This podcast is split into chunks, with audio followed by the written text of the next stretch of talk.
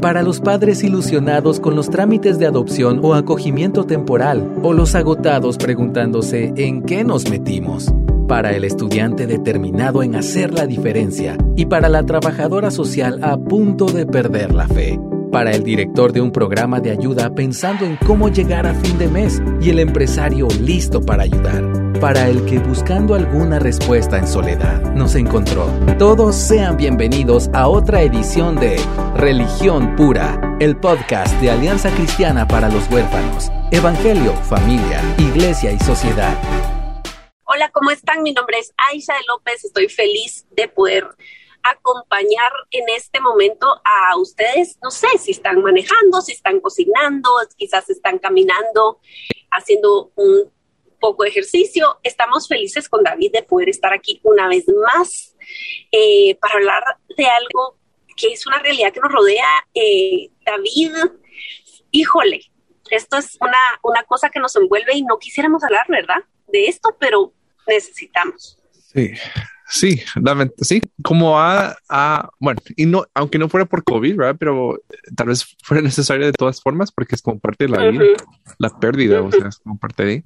Y, pero más con COVID, yo les estaba contando a Aisha y por eso iniciamos la conversación que hoy estuve en un seminario em, donde gente de diferentes organizaciones de todo el mundo, realmente de diferentes gobiernos y Em, compartían de que cada seis segundos un niño se queda sin un padre, madre o abuelo cuidador debido a un, o sea, la muerte por COVID.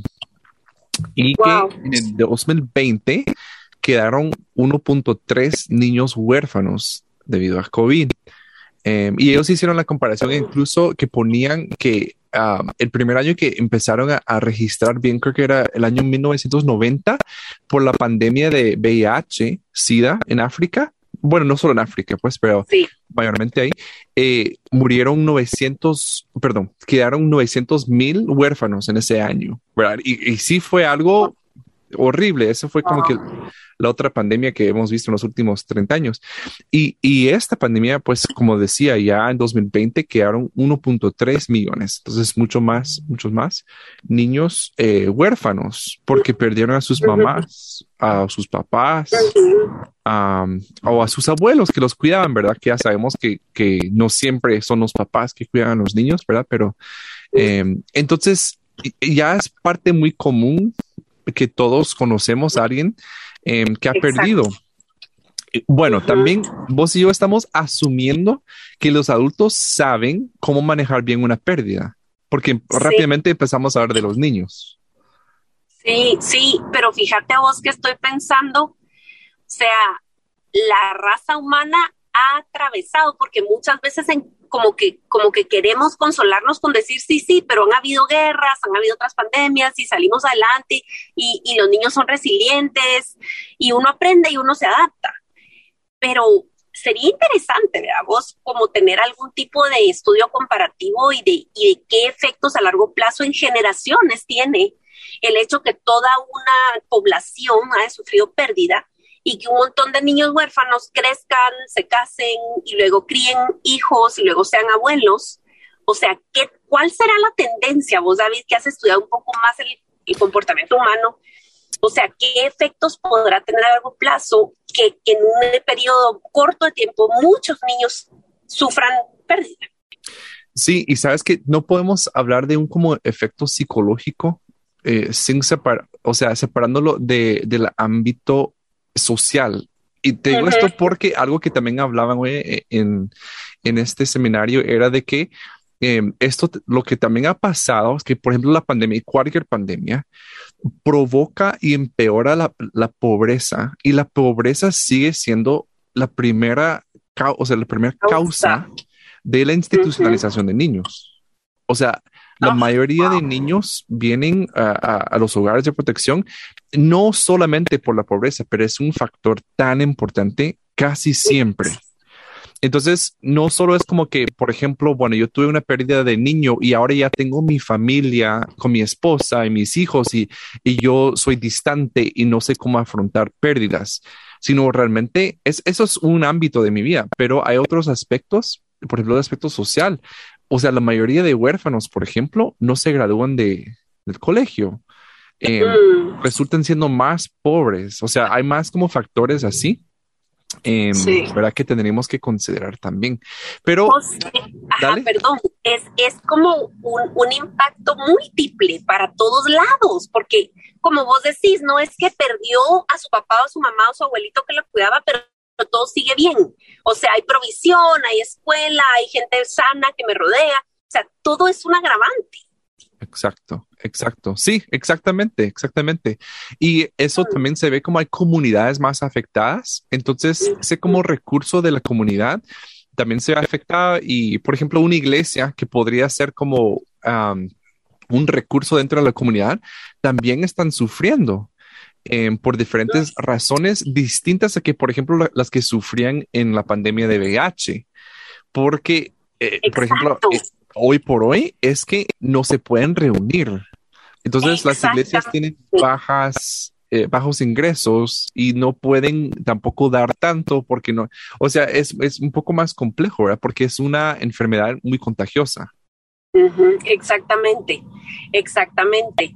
Em, ¿Cómo o sea, vos, David, en, general la pérdida, en general el duelo, em, se manifiesta muy diferente, depende de persona en persona, pero en la etapa de la infancia o de la niñez, hmm. o sea, tiene otras maneras de procesarse, ¿verdad? Em, y yo creo que el miedo es algo que impera mucho ahora en los pobres niños, ¿verdad? O sea, en general, o sea, a nosotros nos dio COVID, yo recuerdo la, reacción de la pobre, de mi pobre hija pequeña. O sea, ella se puso a llorar y todo porque pensás, sí. pobrecita, está oyendo y estamos orando todo el tiempo por familias y que la abuelita no sé quién y que la tía no sé quién y ahora, bueno, falleció, pero la abuelita y el abuelito se fue al intensivo y etcétera, etcétera.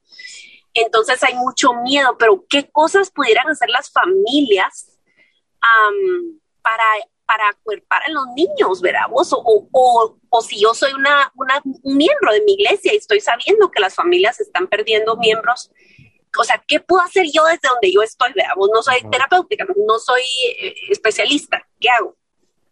Mira, yo creo que eh, lo que mencionaste, que por ejemplo, la primera reacción de tu hija fue llorar.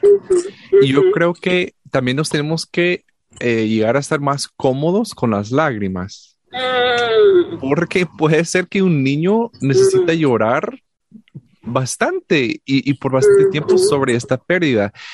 Otra vez, o sea, esto lo hemos dicho, como papás, ¿cuál es nuestra tendencia muchas veces? No, no es para tanto, mi amor. Ah. No, ya, ya estuvo. O sea, tenemos que confiar, ¿verdad? Ya va a pasar, ya es un mejor lugar y mira si lo quería Dios y rápido sermoneamos y todo. Ajá. Entonces. Dar espacio para las lágrimas. Exacto. Porque, o sea, yo lo veo también cuando tú tienes un alineamiento, una congruencia entre tu cuerpo, emoción y pensamiento ante una pérdida. Entonces, ¿qué pasa? Tu cuerpo em, empiezas a llorar, que no solo son lágrimas, es todo un como, o sea, estás llorando, hay una respuesta fisiológica. Obviamente tus emociones y tus pensamientos se alinean en algo ante una pérdida. Entonces ahí es como que así nos diseñó Dios, ¿verdad? De reaccionar ante una pérdida así. Eh, porque, o sea, debemos actuar de una forma muy congruente. Pero ¿qué pasamos? Rápidamente tratamos con los niños a interrumpir el proceso en sus mentes, a razonar, a razonar y, entrar con mucha lógica para tratar que ellos ya no tengan esa reacción fisiológica. Necesitan sacarlo, necesitan pasar el proceso, ¿verdad? Entonces, las veces también que sean necesarias, eh, yo tengo que estar dispuesto a, hacer ese hombro donde pueden llorar, aunque me incomoda. Vos, yo soy una persona, a mí me incomoda realmente. Eh, no siempre, la verdad, porque he aprendido ya un poco más en clínica, pero por ejemplo, mi familia muchas veces me incomoda que lloren, ¿verdad? Y quiero sacarles de ahí. Exacto, exacto. Si no sabes qué hacer, entonces querés y hemos equiparado como una buena cara y sonreír con estar bien. Y no necesariamente, vos me puedes confirmar, David, que la, hay gente que hasta usa la personalidad jocosa o alegre para distraerse de su depresión incluso. O sea, hay gente que es bien chistosa, que es extremadamente social y que está deprimida. ¿verdad vos? Entonces hemos como eh, que si el niño está jugando y está contentito por ahí, está bien, está bien. Mm. Eh, y no necesariamente, ¿verdad vos? Em, obviamente hay pasos prácticos que podemos dar también como iglesia, pues como familia espiritual o como vecinos, de chequear si el niño tiene suficientes... Eh, ¿me entendés? Apoyo en, cuestión escolar o, si tiene suficiente para comer, o sea, cosas muy básicas, ¿verdad? Em, pero creo que un primer paso tan sencillo es esto que acabas de decir, reconocer que hay dolor y hay pérdida y no está mal llorar. Eh, esa, esa incongruencia es algo que, que, a la fecha yo no, no entiendo mucho.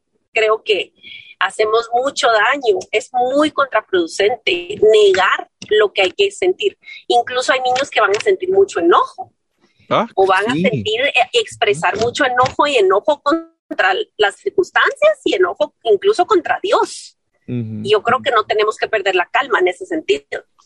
Exacto, sí, porque bueno, también es que queremos que todo se resuelva en una media hora, pues, y ya que podamos tener como, o sea, también hemos visto muchas esas películas, creo yo, de donde, ¿verdad? Niño como, ay, perdí a mi papá, ay, pero estoy bien ahora, o sea, ya lo pasa muy pronto y, queremos ese como final feliz, muy pronto.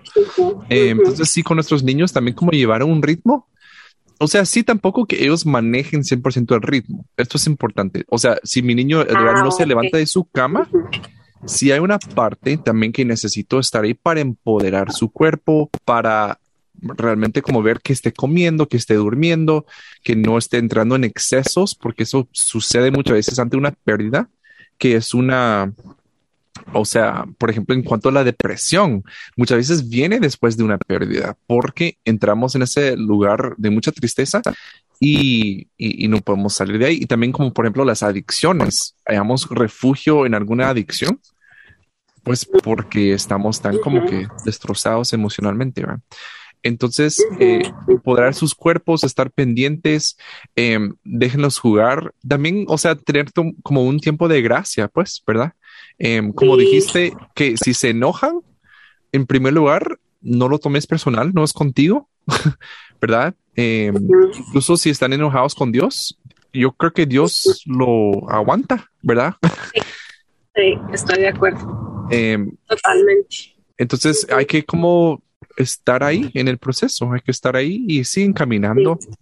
otra cosa, por ejemplo, eh, no, no tomarlo personal también si tu hijo, tu niño, ¿verdad? Quiere hablar con otra persona que no seas tú. Exacto. ¿Verdad? Puede ser que... Yo creo que muchas veces, David, los niños quieren ayudar o guardar el corazón de su papá o su mamá o la persona adulta que está a cargo, ¿verdad? Sí. Incluso a los hermanos, a sus hermanos, o sea, quieren eh, mm, mm, ser fuertes, ¿verdad? Vos para la familia, para los que están.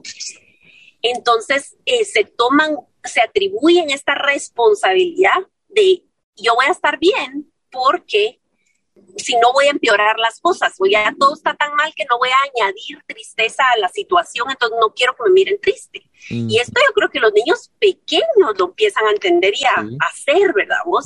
Y, yo tengo ratos de no decir de, de una de mis películas favoritas, así que vale la pena mencionarla otra vez para la audiencia que se acaba de unir en este tiempo eh, reciente. pero, pero miren la película intensamente de Pixar. esta película, ¿verdad? Es que me encanta porque ella, eh, digamos, muestra este proceso y esta carga de una niñita que está atravesando cambios y eso que tiene una familia integrada, unos papás seguros, etcétera, pero es una manera súper increíble de mostrar cómo la tristeza y las alegrías tienen que combinarse para lograr una, un balance y una salud. Alguien normal tiene la combinación de ambas cosas. Entonces, tampoco vamos a decir este niño no quería a su mamá o su papá porque se ríe cuando está viendo la tele o porque está jugando contento, porque también existe el otro extremo, la gente que dice, pero este muchachito, ¿qué le pasa? Parece como que no le importara. Son niños, y balancean las cosas diferentes y procesan las cosas diferentes. Eh, y también, David, hay otro factor grande cuando hay una pérdida así familiar, o incluso he sabido de aldeas enteras donde mucha población se está muriendo. O sea, muchos vecinos, eh, muchas autoridades del, del pueblo, entonces es una cosa como muy masiva. Entonces no solo es el duelo del niño, porque el mundo sigue, o sea, y las pérdidas son múltiples. Entonces, quizás si se murió la abuelita, no solo estás lidiando con la tristeza del nieto, sino la hija de esa cosita. Entonces son muchas capas y la familia entera está sufriendo esto.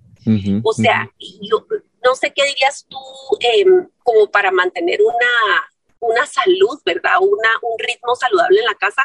Yo creo que algo tan, eh, creo que ayuda mucho en, situaciones muy críticas o tristes, es eh, mantenerlo simple, regresar a lo simple. Cierto, ajá.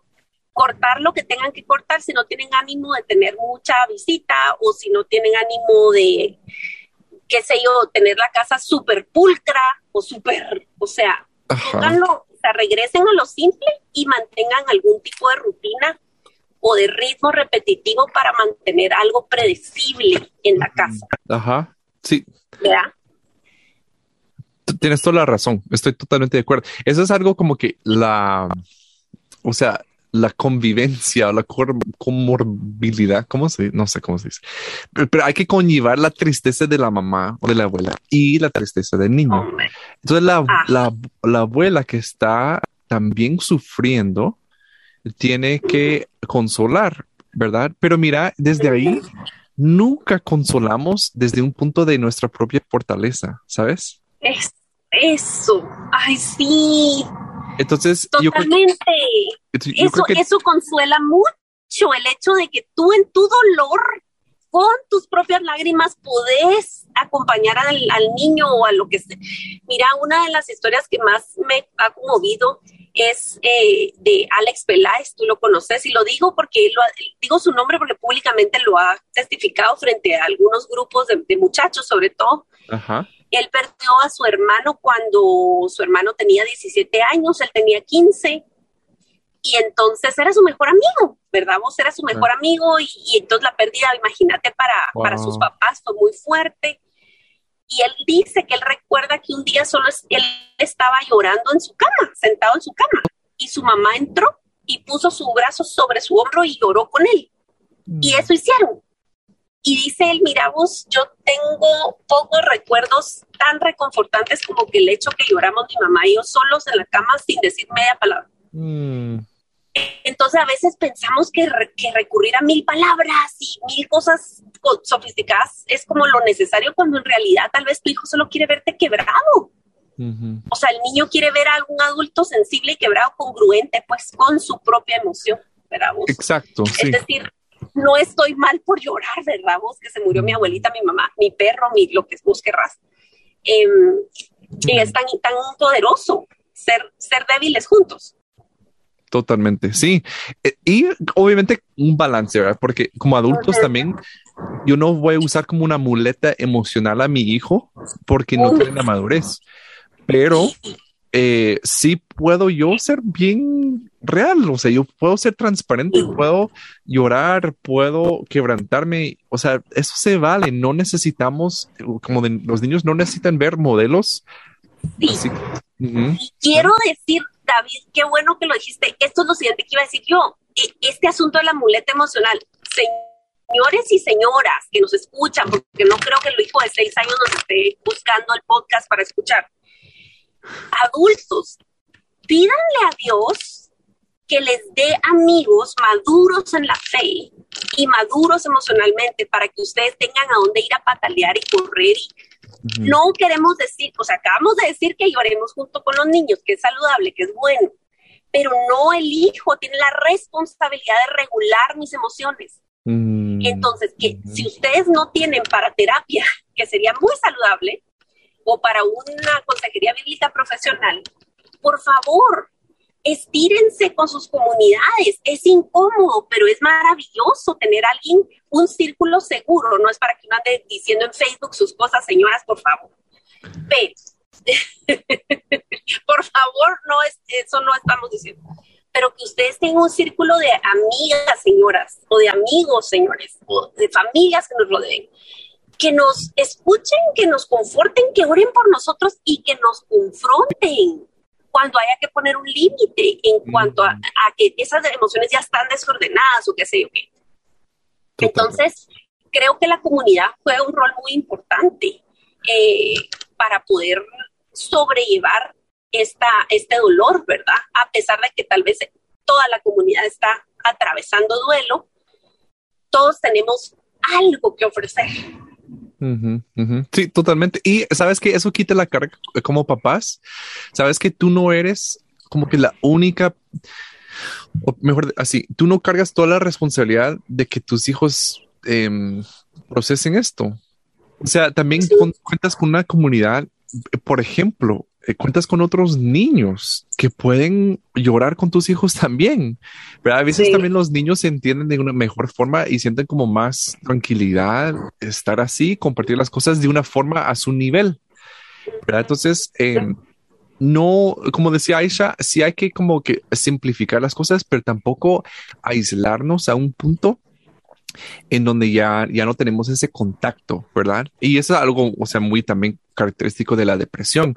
Las mejores cosas es, obligarte a ir, a, acercarte y no como a un grupo grande, ni siquiera, pero, eh, pero por lo menos a un grupo pequeño o una persona, pero acercarte a otra persona, porque el mensaje que nos manda cuando estamos en depresión o con mucha tristeza es mejor esto lo resolvemos solos, ¿verdad?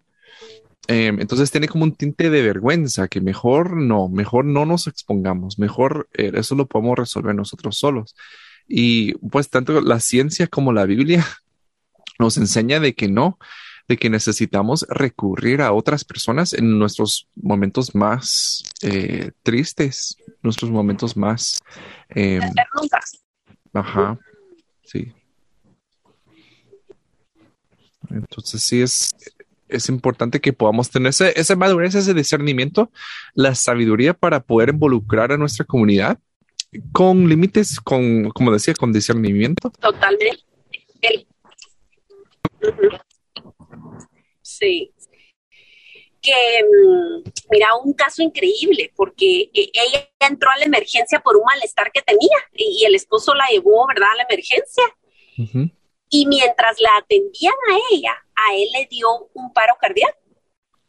Y ella estando en la emergencia, llega su hermana y le dice, o sea, mira, te tengo noticias y tu esposo tuvo un ataque y él fallece. Ella sale del hospital y él fallece allí en la emergencia. O sea, vos, la mujer estaba en, cayó en una depresión tan fuerte que la tuvieron que medicar y todo, pero sus amigas del grupo pequeño de la célula la llegaban a traer literalmente cargada, David, la cargaban y la sentaban en el sillón para que ella estuviera en el grupo el momento que tenían el estudio bíblico. Y ella dice, mira, yo como un trapo medio oía porque ya estaba súper medicada. Y resulta perdón, están oyendo un camión aquí atrás, un este, un, dato curioso del, podcast de hoy, estoy grabando desde el carro. Entonces, estamos aprovechando el tráfico GT. Esto es muy posible. No estoy viendo ninguna pantalla. Es solo para que sepan, aquí hay tintes bien pintorescos de nuestro podcast. En fin, a esta mujer la cargaban, la cargaban y la llevaban a la célula, al grupo pequeño. Y ella me dice, mira, yo en el momento tal vez no entendía mucho, no estaba recibiendo que vos digas el estudio bíblico, pero la comunidad, o sea, estas amigas la cargaron físicamente, la llevaron, no la dejaron.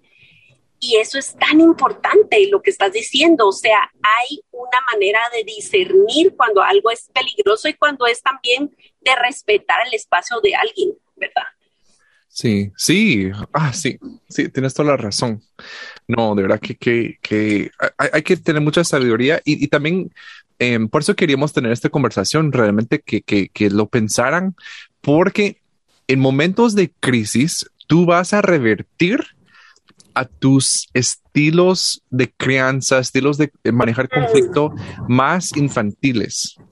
Muchas veces asumimos tendencias de nuestros papás en esos momentos, de resolver conflicto, de afrontar una crisis, de afrontar una pérdida, y estamos como, no sé qué me pasa, no sé por qué me estoy comportando así, que de, mm. la nada soy bien explosivo, o de la nada soy bien apartado, porque sí, tendemos como a revertir algo como muy em, primitivo. Primitivo, claro, o sea, algo que está súper enraizado y que no sale hasta el momento de esta crisis. Exacto, sí. Entonces es bueno estar consciente de la forma que estás manejando esto y con los niños, em, como dando un poco de resumen, no solo pensemos en los factores emocionales, Em, los huérfanos, por ejemplo, y eso obviamente por eso hablamos de la adopción y todo, hay factores sociales que debemos considerar. Está bien llorar con ellos, pero también necesitamos una comunidad que nos rodea a nosotros, ¿verdad? Em, debemos poder romper la rutina, pero también debemos mantener cierta rutina que nos mantenga a flote también, ¿verdad? Exactamente. Ay, sí, Dios, nos, Dios tenga misericordia em, y sepan que barrer, barrer las realidades y las emociones abajo de una alfombra nunca ayuda. Em, más vale llorar eh, en comunidad y, Dios tenga misericordia y fortalezca a todos los que están teniendo que tomar decisiones. Quizás tu familia cambió mm. repentinamente porque hay, porque hay un sobrinito, porque hay un nieto que se quedó huérfano y ahora toca asumir una mm. responsabilidad, quiero, quiero animarles y decirles que Dios no nos va a dejar y que Él es el defensor de viudas y de huérfanos y que estar del lado del que está ahora desvalido. Mm, es, es ponerse del lado de Dios, entonces Dios no, no los va a dejar y no quiere decir que sea fácil, pero que Dios está con nosotros em, si, si de defender esas vidas se trata. Entonces, ya sea que Dios te está llamando a, aportar eh, mensualmente quizás para una tía que quedó viuda o huérfanos o, con huérfanos, em, si te está llamando a adoptar o a acoger o lo que sea que Dios te está mandando a hacer, Dios está contigo y no te va a dejar y, y, aquí estamos para acompañarles de una manera virtual, aunque sea, y que Dios eh, sea glorificado en medio de la pérdida mundial, de este, de este duelo, de este trauma colectivo que estamos viviendo. Mm, así es. Así que, bueno, yo creo que aquí vamos a dejarlo en esta ocasión.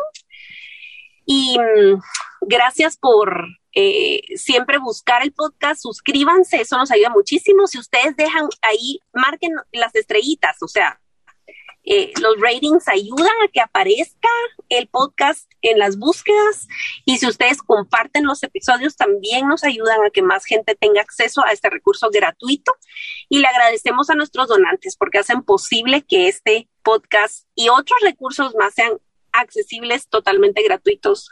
Así que Dios les bendiga y hasta la próxima en Religión Pura. Porque la religión pura y sin mancha delante de nuestro Dios y Padre es esta, visitar a los huérfanos y a las viudas en sus aflicciones y guardarse sin mancha del mundo. Muchas gracias por acompañarnos en otro episodio de Religión Pura. Síguenos en nuestras redes como Alianza Cristiana para los Huérfanos.